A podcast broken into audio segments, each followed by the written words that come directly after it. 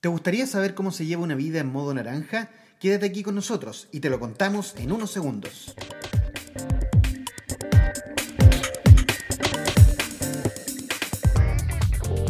En este podcast descubrirás un modelo de liderazgo personal que te ayudará a encontrar una brújula, tu propósito personal en cinco dimensiones de valor para una vida plena y con sentido en estos tiempos de irrupción. Modo naranja, co-creando tu propuesta personal. Muy, pero muy buenas tardes. Bienvenidas, bienvenidos todos a otro episodio más de Modo Naranja. Hemos llegado al episodio número 5, don Marcelino Garay, aunque usted no lo crea. ¿Cómo está usted? Vamos, vamos muy rápido. Muy buenas días, buenas tardes, buenas noches, como sea cuando ustedes nos estén escuchando. Para ti, un hola tremendo, Eduardo Águila de Ramón, para nuestra audiencia, para todas y todos un abrazo fraterno en este episodio número 5 de Modo Naranja. Modo Naranja es lo que está corriendo en nuestras venas, como dijiste en la vez anterior. El guion está en mi sangre y podríamos decir que Modo Naranja está en nuestro pensamiento, en nuestro sentir y en nuestro actuar. Vivir en modo naranja es vivir creativamente optimista Así que estoy con las pilas puestas, querido Eduardo, y dinos, ¿cuál es el tema de hoy día? El tema de hoy, don Marcelino Garay, no lo contamos en el episodio anterior, ¿te acuerdas? Lo dejamos pues. ahí en suspenso, quisimos eh, generar una especie de, de teaser o de adelanto, pero el día de hoy vamos a hablar de la cuarta dimensión de modo naranja, que es la dimensión creativa. ¿Y por qué es tan relevante para esta plenitud eh, de estas cinco dimensiones de las que estamos hablando eh, y para construir una vida más próspera y feliz, ¿por qué no decirlo, Marcelino? Qué bueno. Es decir, vas a jugar desde tu casa, desde la zona con la cual tú influencias al mundo. Yo, un invitado, por la ventanita entrando a la creatividad, así que trataré de, de ser un buen telonero, querido amigo, en esta tu área en la cual indudablemente me has influido tremendamente. Así que vamos en materia. Pues. ¿Cómo, ¿Cómo podemos entrarnos al tema de la creatividad, Eduardo? Bueno, primero feliz porque voy a, transmitir desde mi guarida creativa, como le, llamo a este lugar eh, eh, que me he construido justamente para eh, mejorar nuestra performance digital. Y, voy a partir un poco a problemado, Marcelino. acaba de salir el, el Global Innovation Index, que es uno de los índices más relevantes que hablan justamente de, innovación y creatividad, de innovación y creatividad. Y lamentablemente, lamentablemente, el índice de la creatividad volvió a bajar para Chile. Estamos en el lugar 55. 55. No logramos repuntar en este índice. Hay varias cosas que tienen que ver con creatividad y con innovación que estamos haciendo bastante bien la cantidad de emprendedores, de startups que están saliendo al, planeta, al globo, la cantidad de infraestructura, de instituciones que están detrás de, la innovación que parte desde, desde, Chile.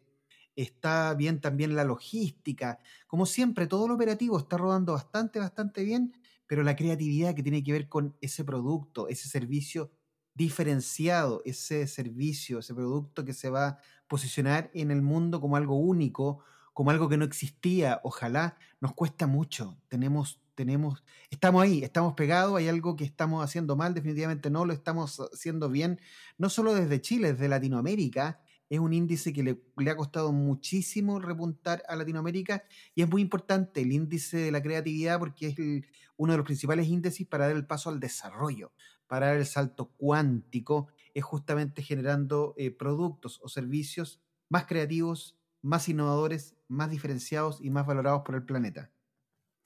¿Somos creativos los latinos, los hispanoparlantes y en particular los chilenos? ¿Somos creativos?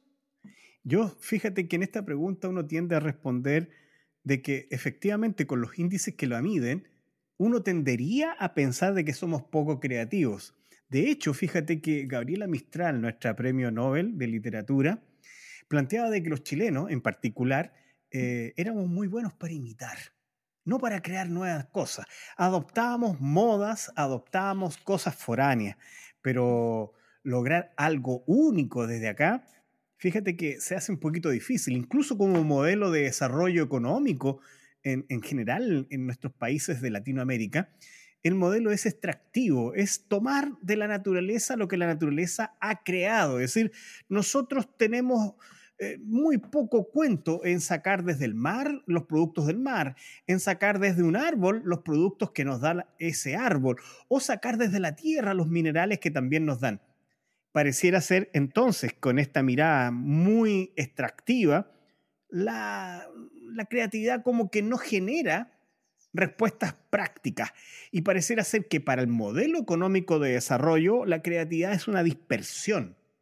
Y ello complica porque se conjuga la eficiencia y la eficiencia es lo contrario a la dispersión de ideas. La convergencia es eficiencia, dicen algunos, cuando en realidad lo que está previo a esa eficiencia es hacer lo correcto, es hacer lo único, es hacer lo nuevo, y eso es dispersión.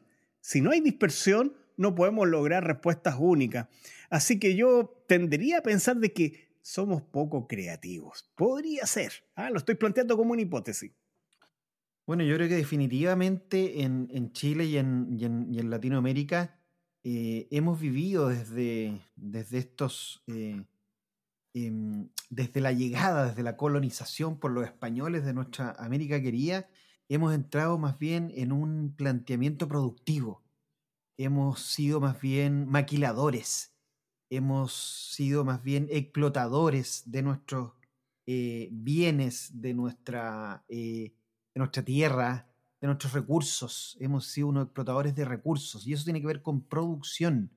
Una de las grandes gracias que tiene la creatividad es que te saca del producir y te mueve en el crear. O sea, cómo le agregas valor a, a lo que ya tienes.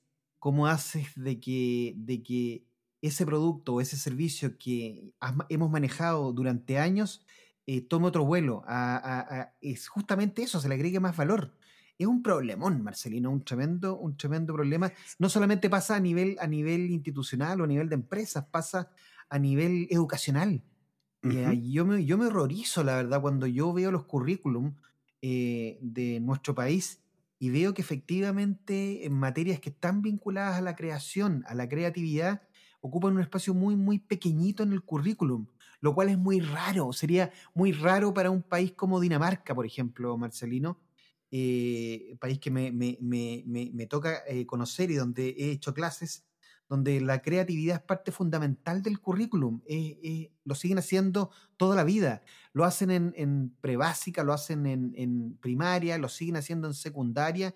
Y aquí parece que a alguien muy inteligentemente se le ocurrió que no era tan importante, que no era tan importante el arte, que no es tan importante el teatro, que no es tan importante la danza, que no es tan importante el pensamiento visual, que no es tan importante el dibujar, Marcelino, cuando el dibujar, y lo hemos conversado muchas veces, es una de las talentos innatos que tenemos todos los seres humanos para poder dejar huella, para poder dejar registro. Pero algo pasó, algo pasó con nuestros profesores, algo pasa con con quienes toman las decisiones desde el punto de vista educacional y no es importante la creatividad cuando el mundo está diciendo todo lo contrario. Sí, yo creo que eh, tienes razón. ¿ah? No voy a entrar en, elaborar una hipótesis de quién fue el primero que nos puso ahí, pero fíjate que Cristóbal Colón convence a los reyes de España venir a buscar oro, es decir, venir a extraer riqueza, no a crear riqueza. Ese viaje era más bien de extracción, de ir a tomar lo que ya existía. Y quizás de ahí empieza a uno a creerse el cuento de que no somos creativos. Pero si hacemos un doble clic, Eduardo, y lo miramos desde, desde la sobrevivencia, y estoy hablando de la sobrevivencia incluso en términos de las personas que tienen menos recursos materiales. Estoy pensando en los pobres. Los pobres hoy día en Latinoamérica sigue siendo un estamento olvidado en el sistema y siguen siendo personas que están, que están y viven con nosotros. Pero si tú haces un doble clic en esas personas que a veces están muy al borde, muy al borde, son realmente ejemplos de creatividad para poder llevar alimento a su familia. Se las ingenian, ingenian. Es como lo que dicen aquí, es como la chispa la, la, cachativa de la persona que busca sobrevivir. Yo creo, eh, Eduardo, que en realidad somos todos creativos y tenemos la creatividad dormida por el sistema económico y productivo, por el sistema educacional, por esta filosofía extractiva que tú planteabas. Y yo creo que la creatividad se muestra con todo su esplendor, con toda su fuerza en las situaciones límite. Y te doy un ejemplo extraordinario que lo hemos vivido juntos, que es la pandemia. Y yo creo que todos nosotros en pandemia sacamos ese conejo del sombrero y nos asombramos hoy día de cosas que hemos incorporado, que hemos creado, que hemos logrado hacer como respuestas distintas y que antes de la pandemia estaban ahí. Pero hubo que enfrentar un momento límite para poder sacar del sombrero ese conejito. ¿Te parece, Marcelino, que mencionemos a nuestro auspiciador? Es el momento exacto para hablar de nuestros amigos de broslibrerías.cl. Eh, además de su, de su tienda online, tiene unas tiendas maravillosas aquí en, Santiago de Chile. Eh, vayan a visitarlas cuando estén de paso por acá. Eh, una oferta literaria impresionante, muchos libros de creatividad para los niños. Hay un corner ahí con mucho, mucho libro para niños, un corner grande, grandote ahí para que vayan y lo visiten. Y también están todos los libros, los libros disponibles ahí en broslibrerías.cl, donde además ustedes, al momento de comprar modo naranja, van al donde aparece código de descuento, donde dice código de descuento, escriben modo naranja, escriben modo naranja ahí en el código de descuento, escriben modo naranja junto, todo junto en el código de descuento y van a tener un 10% eh, en broslibrerías.cl. Muchas gracias por los libros que nos proveen, van haciendo más surtida, generosa y, casi ubicua nuestra biblioteca eh, análoga, Marcelino. Sí, hay que agradecer que Librería Bros es un creador el que está atrás y que persevera, persiste, persevera, persiste, para que las nuevas ideas tengan espacio. Y, obviamente nosotros vamos a ser un vehículo para ello. Y fíjate, yendo a las consecuencias de esto de creernos que somos poco creativos, yo lo voy a plantear de la siguiente forma. Si creo que soy poco creativo, seré poco creativo. si creo lo contrario, obviamente se abren otras puertas. Si pienso que soy poco creativo, me voy refugiando cada vez más en lo que sé. Ahora, si me refugio en lo que me da seguridad y certeza, me quedo vulnerable a los cambios. Y con el estrés que significa el tener que adaptarse. Y, recalco esta palabrita que a ti a veces te dice que hay problema, el tener. Tener que adaptarse ya significa que la decisión me guste o no me guste, tengo que tomarla. Ya no es que quiera adaptarme. Y por lo tanto, hoy día creernos que no somos creativos nos expone a ser reactivo ante un mundo que se configura. Y para mí eso es fuente de estrés, fuente de ansiedad, fuente de insatisfacción. Oye, en esa misma línea. Quizás, ¿Mm? en, esa misma, en, esa, misma línea, déjame leerte eh, para colgarme ahí de tu, de tu argumento, algo que va exactamente por ahí. Dice, todo el mundo nace con tremendas capacidades creativas. La cuestión está en desarrollarlas. La creatividad es muy parecida a la capacidad para leer y escribir. Damos por sentado de que casi todo el mundo puede aprender a leer y escribir. Si una persona no sabe hacerlo, no supones que es porque sea incapaz de ello, sino simplemente porque no ha aprendido. Con la creatividad pasa lo mismo. A menudo cuando la gente dice que no es creativa, se debe a que no sabe lo que implica o cómo funciona la creatividad en la práctica.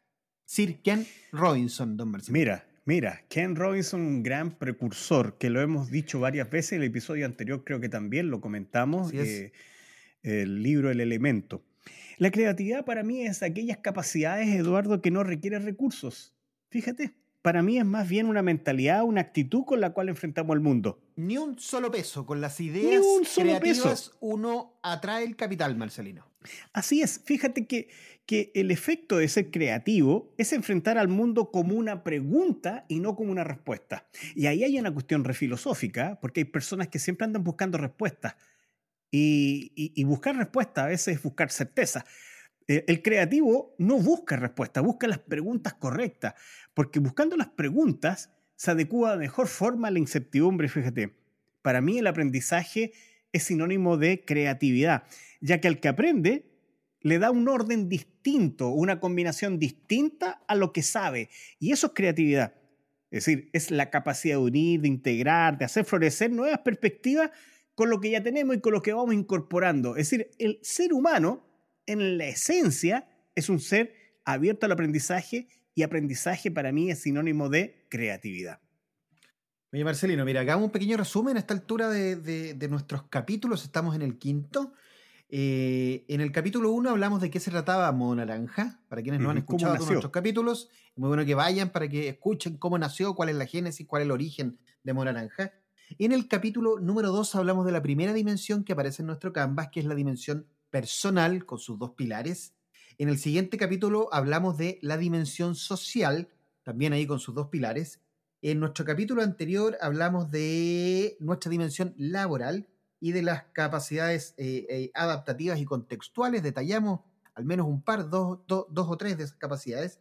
Y en este capítulo nos vamos a meter en la dimensión creativa, donde los dos pilares son, uno, el pilar número uno, la creatividad personal, y el otro pilar es el índice IHC, que me gustaría que también develáramos un poquito de qué se trata el índice IHC. Eh, pero tal vez partir primero por qué es la creatividad personal, de qué se trata, cuál es la lógica de la, creatividad personal. Y me gustaría a mí partir eh, eh, abriendo un poco el, el, flanco en esa línea, Marcelino. La creatividad personal es esa cuestión que te diferencia también como persona del resto es aquí cuando a mí me gusta hablar de cultiva tu rareza. Lo que te hace distinto del resto, lo que te hace raro del resto es justamente eh, eh, aquello, esa, esa diferenciación. Esa diferenciación puede ser una diferenciación psicológica, puede ser una diferenciación física, puede ser una definición, una diferenciación que tú te has planteado por alguien. Muchas veces a mí me dicen, eh, cultiva tu personaje. Eso es interesante, ¿ah? Porque uno también pasa a ser un personaje, la cara que uno le da al, público, a la, sociedad, termina siendo eh, justamente aquello, la diferenciación. Y eso hay que cultivarlo, hay que habilitarlo, hay que entrenarlo. La creatividad eh, no se estudia, la creatividad se aprende creando, se aprende en gerundio, creando, creando, creando. La única manera de entrenar la creatividad es justamente haciendo ejercicio creativo, haciendo que el cerebro ahí se estrese justamente pensando en cosas nuevas, en cómo hacer que cada día, que el día a día vaya siendo distinto, vaya siendo diferente. Sorprender, en la creatividad está la sorpresa también. Cómo sorprendo a los otros, cómo sorprendo a mis hijos, cómo sorprendo a mi pareja, cómo sorprendo a mi familia, cómo sorprendo a mis amigos, cómo sorprendo a mi compañero, don Marcelino Garay, cada vez que ahí lo voy a ver a su casa. La creatividad personal es el paso número uno. Cómo voy entrenando mi propia diferenciación que me hace distinto. Y el ser distinto, cuando uno interactúa con otros, eh, surge esa valoración. Pasas a, diferenciarte del ciento de miles de personas que están en este mar humano circulando en esta tierra, Marcelino. Sí, Eduardo, fíjate que voy a poner dos recomendaciones. El otro día estuvimos en la onceava eh, primavera del libro, que es una feria del libro de librerías independientes, un día sábado primero de octubre, una oportunidad en que una persona del público nos pregunta cómo, cómo estimular la creatividad. Lo planteaba en términos de niño. ¿ah? Yo me quedé pensando, pensando, porque dije dos o tres cosas. Tú obviamente tenías mucho más propiedad. Y, y, para los auditores yo quisiera compartir dos, dos, es decir, que tienen que ver con tu creatividad personal. La primera es acércate a la naturaleza, pero como explorador y no como turista.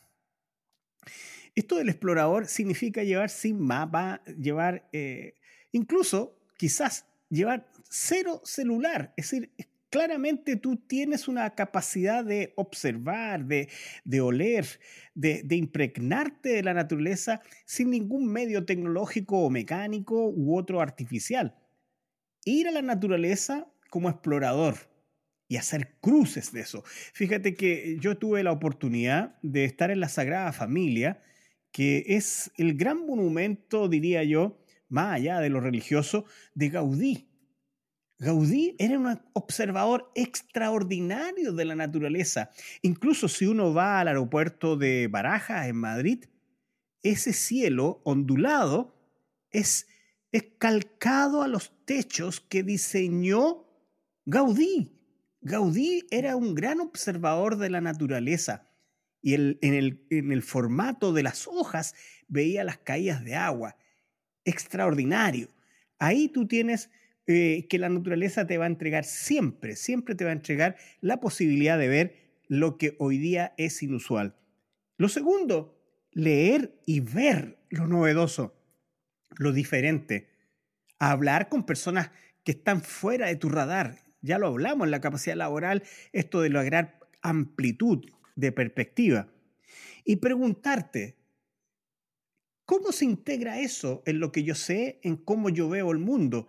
Porque la gracia no es solamente conversar, es escuchar, comprender y transformarnos con lo diferente. Y en esto hay una actitud de generosidad y de mucha humildad, Eduardo. Ahí tenemos al menos dos acciones que se me ocurren a mí que podrían impulsar esa creatividad personal.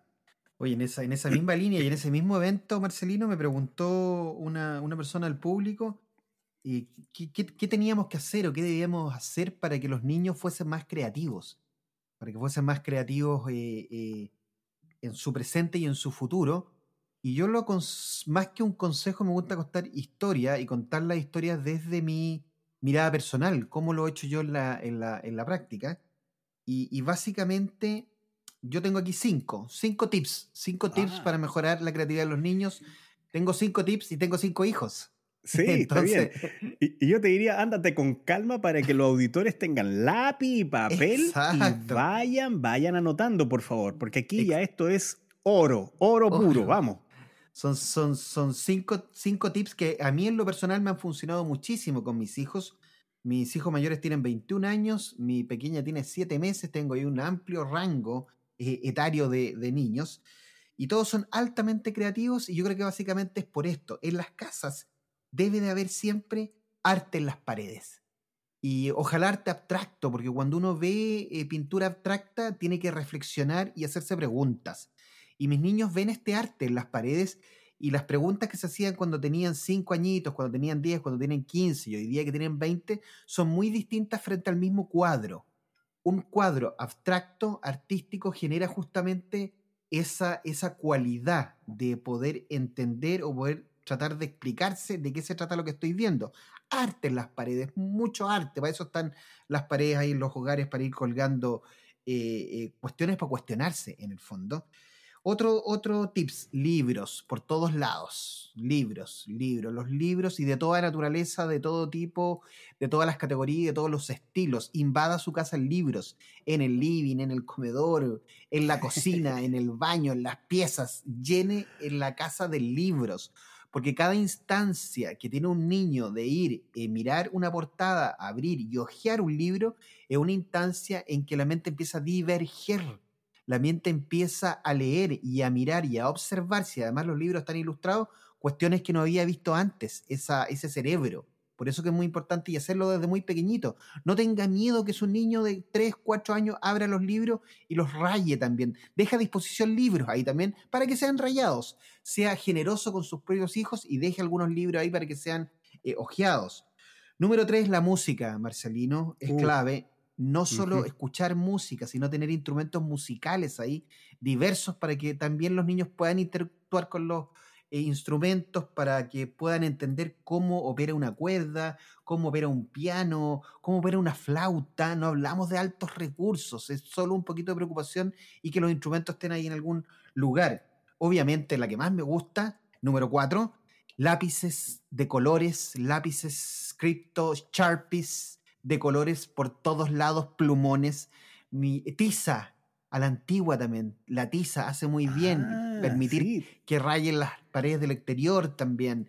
La tiza es clave justamente para la expresión, para la expresión visual, para eh, eh, reflejar en una pared eh, lo que estoy pensando. Y obviamente, y lo dejo como último tips, el Lego es clave justamente para poder entender la, la creación desde lo tridimensional. El Lego permite que nuestra cabeza vuele y entender un objeto desde varios puntos de vista, desde lo tridimensional, aporta la matemática, aporta la física, aporta el constructivismo. Siempre recomiendo que la mejor inversión que pueda hacer un padre, desde el duplo, que es la versión más pequeña del Lego, hasta el, el, Lego Technique, hasta los Legos más robóticos que existen, son una tremenda, tremenda inversión para que un niño abra su mente a la creación en tres dimensiones y a la creación al futuro. Lo que permite la creatividad, y nos lo hemos dicho, Marcelino, el día de hoy, es construir el futuro.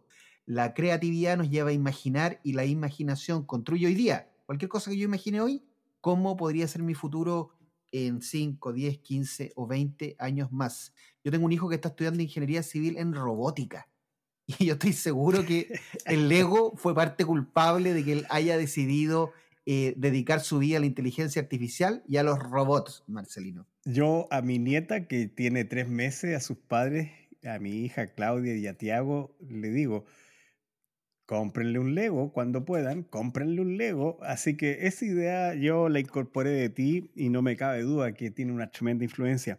Fíjate que por tiempo quizás no vamos a poder hablar un poco del índice heurística. pero, pero lo vamos a poder dejar para un capítulo completo, ¿te eh, parece? Pero yo por ahí te diría, yo te diría por ahí. Ahora, yo lo que diría a los padres, a los padres, y ojalá si tienen abuelos, abuelas, recuperen la oralidad. Esta tradición de contar cuentos. Ah, los cuentos. Antes se contaban mucho los cuentos, los storytelling, pero storytelling de los viejos. Eh, esto storytelling de los viejos hacía o cuéntale un cuento a tu niño, léele un cuento, porque esa imaginación es el mejor efecto especial que puede tener. La imaginación te permite ir al futuro, te permite visualizar el futuro y no está tan evidente, porque en definitiva, si hubiese existido un Julio Verne, probablemente no tendríamos submarinos, no tendríamos naves y no tendríamos a un Elon Musk, que es tu gurú, que finalmente está mirando más allá de lo evidente, más allá de lo extractivo, más allá de lo eficiente. Oye, ¿te cuento una anécdota en esa línea, Marcelino? Pero claro. El, Edu, el Du, que tú muy bien conoces, que tiene ocho añitos, ya está leyendo libros más gruesecitos, libros más gruesos. y cuando se lo termina de leer, le dice a la mamá, y a la mamá que es una lectora también así, pero obsesiva, le dice a la Pame, eh, mamá, ¿me puedes tú volver a leer la, la, la, mini novela? Porque ya son novelitas ya. Y, la Pame le dice, pero ¿por qué, Edu? Si ya lo leíste dos o tres veces salido, ¿por qué quieres? Porque cuando tú me lo cuentas, cuando tú me lo narras, yo me imagino otras cosas. Mira. No me imagino lo mismo cuando yo lo leo. Así que claro, tienes toda la razón. Fíjate que a un mismo texto, leído por dos personas, hay dos imaginaciones, hay dos historias que tú puedes construir en tu cabeza, Marcelino. Y, y explota, así, por eso te digo, recuperemos la oralidad recuperemos la tradición de contarnos cuentos, porque en definitiva esos cuentos, por muy simples que sean, ¡pum! explota el cerebro en conexiones. Vámonos a las recomendaciones. ¿Escuchas, ¿Ah? la música? ¿Escuchas? Ahí empieza a, sonar, empieza a sonar, empieza a sonar la música, porque ah. llegó el momento esperado ya por nosotros. A nosotros nos encanta recomendar, nosotros absorbemos información para luego recomendarla. Y ha llegado el momento de nuestra recomendación en, modo naranja. Qué bien. Bien, Marcelino, bien. Te dejo ahí el micrófono para que nos recomiendes el día de hoy. Parto yo entonces. Parto con un libro, fíjate. Y parto con un libro de alguien que es cercano a nosotros. Pero hay una parte en la portada, la contraportada, que dice, ¿y cómo es un libro de malabarismo de exploración y de práctica, no puede traicionar su razón de ser. Los lectores están invitados a intervenir, a escribir sus experiencias y a recuperar ese entusiasmo de los primeros años de aprendizaje. Un libro, mapa, cuaderno y cinco manzanas manos a la obra. Me refiero a El malabarista de, de don José Luis Ancísar. Ojalá algún día, querido amigo, nos escuches, porque te tenemos tanto cariño. Y este libro, fíjate, se atreve este señor a hablar de liderazgo a través de lo visual y a través de una metáfora de cinco prácticas que las configura como manzana. El malabarista, un libro que es de nuestra cabecera por el cariño que nos, entrega eh, don José Luis Ancísar. Ese libro el que traigo hoy día para recomendar, un libro creativo en la presentación del liderazgo. Muy bien, don Marcelino Garay. Un gran abrazo para nuestro amigo don José Luis Ancísar, que justamente ilustró todo nuestro libro Modo Naranja. Así que si quieren conocer un poquito más de él, vayan ahí por Modo Naranja y vean la versión análoga. Mire, yo le voy a leer esto a don Marcelino, ¿ah? Le di varias vueltas, pero parece que estamos muy sincronizados, porque con Marcelino no nos contamos lo que vamos a recomendar. ¿ah? Pues, Me costó mucho, me di 10.000 vueltas y terminé en este libro. Le voy a leer, le voy a leer lo que dice, lo que dice un recomendador del libro primero. Dice lo siguiente. Este es un libro muy necesario para un mundo que cambia a diario. El talento puede ser una trampa en la medida que no tengamos una mentalidad de crecimiento y evolución. La mentalidad fija es un peligro, pues se deja conducir sobre lo que ya sabemos o hemos logrado. Una cosa es nuestro potencial y otra es lo que hacemos con él. Para todo gerente, el futuro no puede atesorarse en las virtudes de sus productos, sino en abrazar una mentalidad de aprendizaje. El esfuerzo y la humildad son los mejores compañeros que la pura capacidad, algo que este libro describe de forma estratégica y práctica. Esta recomendación es de don Jorge Herrera Ronco, gerente de personas y asuntos corporativas de Coca-Cola, aquí en Chile, y recomienda nada más y nada menos que Liderazgo Creativo, nuestro propio libro, don Marcelino. Creía que era una buena ocasión de, para la gente que nos está conociendo por Modo Naranja, sepan que Modo Naranja es nuestro segundo libro con don Marcelino Garay. Liderazgo Creativo es nuestro primer libro, un libro que estamos muy, muy contentos. Vamos llegando a las 4.000 copias vendidas estamos fascinados y además este libro está disponible en Spotify, Marcelino, en audiolibro. Entonces, para todos los, los oyentes, vayan ahí a Spotify, escriben liderazgo creativo y van a poder escuchar ahí nuestro audiolibro Liderazgo Creativo, que está gratuito ahí para todos quienes tienen contratada la plataforma de Spotify y nos llena de orgullo también, porque es un libro que no solamente lo puedes ver, sino que hoy día lo puedes escuchar y aquí en el libro hablamos de eh, cuestiones muy, muy claves, muy claves en el mundo del emprendimiento, de los startups, de los negocios, para poder progresar justamente eh, en un mundo con muchísima más creatividad. Liderazgo creativo disponible en broslibrerías.cl. Recuerden, van ahí a broslibrerías.cl y está disponible el liderazgo creativo, escrito por don Marcelino Garay y quien les habla, Marcelino. Sí, estás a encontrar con la teoría del castillo feudal, que no deja de sorprender por la ah, metáfora de lo que la periferia hace, porque los periféricos habitualmente son más creativos que los que están al centro de las estructuras de poder o estructuras de, del hacer. Y estos periféricos que se creen, creen que son creativos, disrupten a aquellos que están en el centro solamente enfrentados a la eficiencia. Bueno, así que ¿eh? buena recomendación, ¿eh? una recomendación, autorrecomendación, pero en realidad el libro ya no es nuestro, el libro ya pertenece precisamente a las personas que lo han ido leyendo y se han ido transformando en profesionales que están orientados a una adaptabilidad organizacional competitiva, como decíamos. Así es, vayan a ver, ¿eh? y yo también les aconsejo la teoría del castillo medieval, ahí la página 80 de liderazgo creativo para que lo vayan a chequear de qué se trata esta teoría, la teorización que tenemos en conjunto. Bueno, hemos llegado al final de nuestro quinto capítulo, don Marcelino Garay. Felices y agradecidos por mi parte, solo agradecer y recordarles que si nos quieren escribir, escríbanos a elmodonaranja.gmail.com elmodonaranja.gmail.com donde justamente le estaremos contestando cualquier pregunta que tengan sobre el capítulo y además Estamos regalando el canvas digital a través de eh, eh. Regalamos el canvas de modo naranja en alta definición. Les enviamos un archivo en digital para que lo puedan imprimir, poner en la muralla y rayarlo y ser creativos con un canvas ahí, todo su pensamiento visual. Infinitas gracias por mi parte, don Marcelino, y nos vemos en un próximo capítulo. Nos vemos en un próximo capítulo con Modo Naranja. Escríbenos por favor a elmodonaranja.gmail.com. Nos vemos. Nos vemos. Un abrazo, querido amigo. Un abrazo, que tengan una gran, gran semana. Nos vemos. Chao, chao. Chao, chao.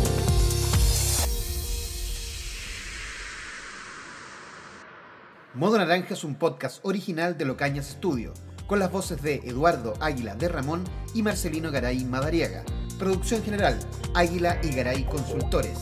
Musicalización, Daniel Bascuñán, DJ Bass. Mezcla de sonido, Garage Band, con el auspicio de broslibrerías.cl.